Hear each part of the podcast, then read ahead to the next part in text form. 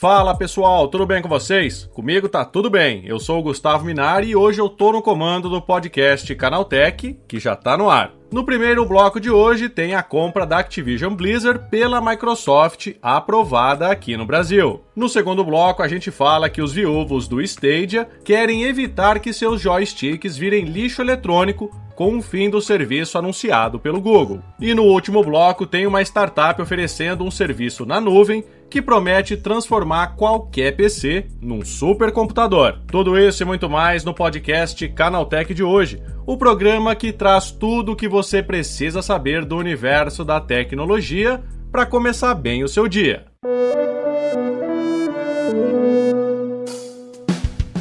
Olá, seja bem-vindo e bem-vinda ao podcast Canaltech, o programa que atualiza você sobre as discussões mais relevantes do mundo da tecnologia. De terça a sábado, às 7 da manhã, a gente traz três acontecimentos tecnológicos aprofundados direto para o seu ouvido. Lembrando também que a sua segunda-feira não precisa ficar sem podcast você pode ouvir o Porta 101 e o link está na descrição desse podcast. Não se esqueça de seguir a gente no seu aplicativo preferido para receber os episódios novos em primeiríssima mão.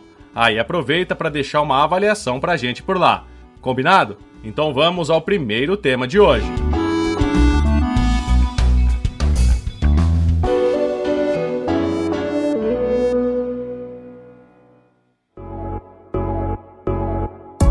Conselho Administrativo de Defesa Econômica, também conhecido como CAD, aprovou a compra da Activision Blizzard pela Microsoft. O anúncio feito originalmente em janeiro desse ano, pelo valor de 68,7 bilhões de dólares, coloca a dona do Xbox em terceiro lugar entre as maiores empresas de games do mundo. Desde o começo, o principal debate em torno desse processo se essa aquisição poderia atrapalhar a indústria de jogos e, consequentemente, criar um monopólio. Na sua justificativa, o CAD afirmou que não é o seu trabalho proteger a posição ou os interesses da Sony e do PlayStation. Eles também acreditam que, mesmo que a Microsoft deixasse o game Call of Duty exclusivo para Xbox, isso não tornaria o mercado anticompetitivo. Em agosto desse ano, as duas empresas trocaram farpas em e-mails divulgados pelo próprio CAD. Na época, a Microsoft afirmou que a Sony estava tentando impedir que jogos chegassem ao Xbox Game Pass. Já a Sony rebateu, dizendo que o serviço da concorrente queria monopolizar e dominar o mercado. Segundo a empresa japonesa, o serviço por assinatura da Microsoft é responsável por 70 a 80% de todo o mercado de assinaturas no Brasil, em escala mundial, esse número estaria entre 60% e 70%. De qualquer forma, o Brasil foi um dos primeiros países a aprovar a compra. Em agosto, a Arábia Saudita declarou não ter objeção ao negócio. Essa análise está sendo feita por diversas nações do mundo para verificar se a aquisição prejudicará a competitividade do mercado. É esperado que a Comissão Federal de Comércio dos Estados Unidos dê o seu parecer até o fim de novembro, já no Reino Unido, isso deve acontecer até 1 de março de 2023. Nessa semana, a Microsoft publicou uma página no site oficial explicando ao público os benefícios de comprar a Activision Blizzard. Entre as principais vantagens anunciadas pela empresa estão mais jogos em mais dispositivos, incluindo Xbox, PlayStation, celulares e serviços online a escolha de como e onde as pessoas poderão comprar jogos com assinaturas e opções únicas de aquisição. E para 95% dos jogadores que jogam no celular, a promessa é de alternativas para ofertas de jogos de plataformas mobile mais populares. Diante disso, resta saber agora como a Sony vai encarar essa decisão do CAD, principalmente no mercado de games gigantesco como o brasileiro. Para justificar a sua decisão, o CAD ainda usou o exemplo da Nintendo, que se mantém firme no mercado, mesmo sem os jogos da Activision Blizzard. Como sempre, só o tempo é que vai dizer como o mundo dos games e os consumidores ficarão depois dessa compra bilionária. Tomara que a corda não arrebente do lado de cá.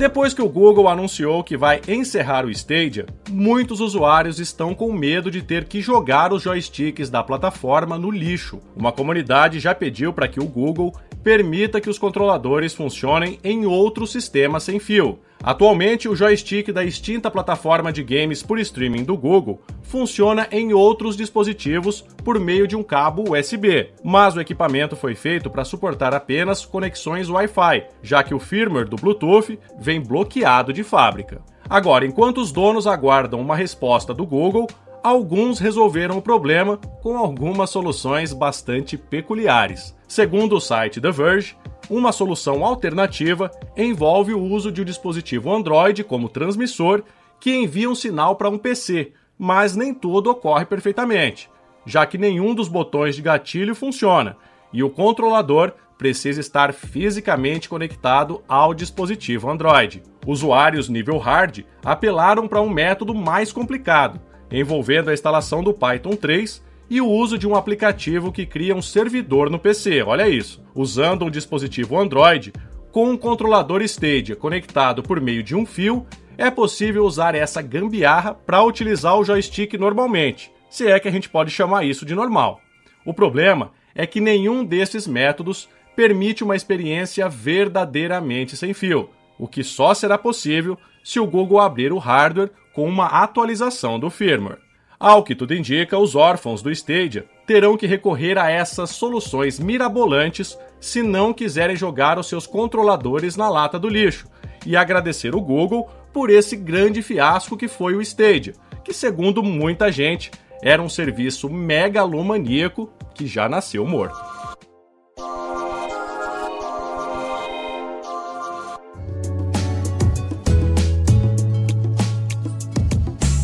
A Noar promete transformar qualquer dispositivo em um supercomputador, ou seja, fazer aquele seu PC fraquinho virar uma super máquina anabolizada. A startup oferece serviços de streaming na nuvem, permitindo rodar aplicativos pesados em qualquer computador com conexão à internet. Para João Casagrande, sócio e fundador da Noor, o serviço oferecido é uma solução que permite ao usuário jogar títulos robustos a partir de uma máquina mais simples. Segundo ele, isso será uma revolução e vai tornar a tecnologia acessível para muitos brasileiros que não têm condições de comprar um PC gamer. O anúncio da empresa diz que a conexão pode chegar a 5 gigabits por segundo, mesmo que o serviço seja acessado por alguém usando uma internet com velocidade mais baixa. Outra vantagem é que o serviço roda através de uma plataforma de streaming de baixa latência, oferecendo qualidade sem travamentos. O sistema também é multiplataforma, sendo compatível com diversos sistemas operacionais para computador ou celular. A empresa dá a opção de utilizar uma máquina zerada, permitindo ao usuário fazer o download do aplicativo que quiser, ou uma com jogos e programas pré-instalados,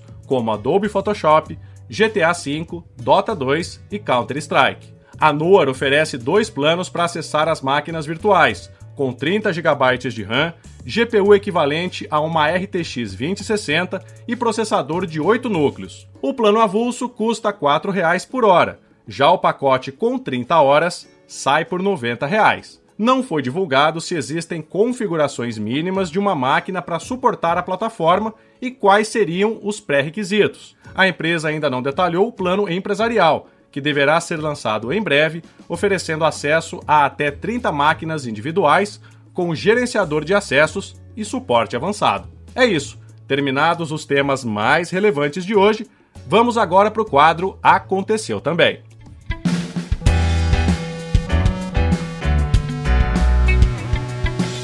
O Aconteceu Também é o quadro em que a gente fala sobre notícias que também são relevantes, mas que não geram muita discussão. Uma pesquisa da consultoria Gartner apontou que a integração de aplicações na nuvem é uma prioridade nos setores de tecnologia das empresas de médio porte no mundo inteiro. O documento mostra que essas empresas estão mudando o foco de seus investimentos e aumentando seus orçamentos, priorizando aplicações em tecnologia. Como a segurança digital evolui muito rapidamente, incluindo a integração de aplicações, infraestrutura e ecossistemas, os líderes pretendem aplicar boa parte dos recursos de maneira veloz para ter um retorno esperado. O roubo de criptomoedas já causou um rombo de nada menos do que 1,9 bilhão de dólares, cerca de 9,9 bilhões de reais na cotação atual, somente no primeiro semestre de 2022. Os dados são de um levantamento da empresa de análise de blockchain chamada Chain Analysis e representam um crescimento de 60% no número desse tipo de crime em comparação com o mesmo período de 2021. Com técnicas cada vez mais arrojadas, os ladrões de criptomoedas conseguem roubar uma quantidade maior de ativos em um período menor. Com isso, de acordo com o relatório, é possível que o roubo de criptomoedas tenha sido impulsionado pela alta nas invasões aos sistemas com protocolos de finanças descentralizadas. A Corner Shop, uma startup chilena focada em entregas de supermercado, que foi comprada pela Uber em 2021, anunciou uma parceria com a rede de hipermercados Carrefour para entregas rápidas. O serviço, batizado como Carrefour Já, foi disponibilizado para alguns usuários de regiões centrais da cidade de São Paulo, permitindo entregas em até 15 minutos. Num primeiro momento, o serviço será focado apenas em lojas da rede Carrefour Express. O Carrefour Já vem sendo testado há três meses e está disponível em cinco lojas. Em duas delas, os testes começaram em julho. Nas outras três, o piloto está rodando desde agosto. Twitter começou a permitir a combinação de texto, foto, vídeos e GIFs em um tweet.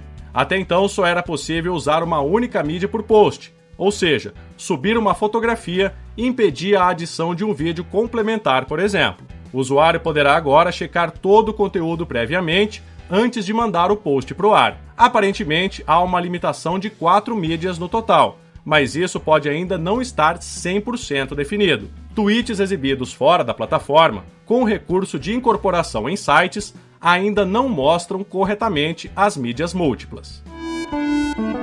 Os Correios anunciaram sua campanha de operações para Black Friday de 2022. Durante o anúncio, foram destacadas as principais inovações empregadas para acompanhar a curva de crescimento do e-commerce e o aumento do consumo digital projetado para as datas comerciais de fim de ano, além das expectativas para o segmento, previsões para a alta do fluxo de encomendas e as ações que estão sendo aplicadas para oferecer melhor experiência nas compras online nesse período. Uma pesquisa do Sebrae apresentou setores com as maiores intenções de compra. Vestuário aparece em primeiro lugar com 20%, seguido pela compra de artigos esportivos com 11% das intenções.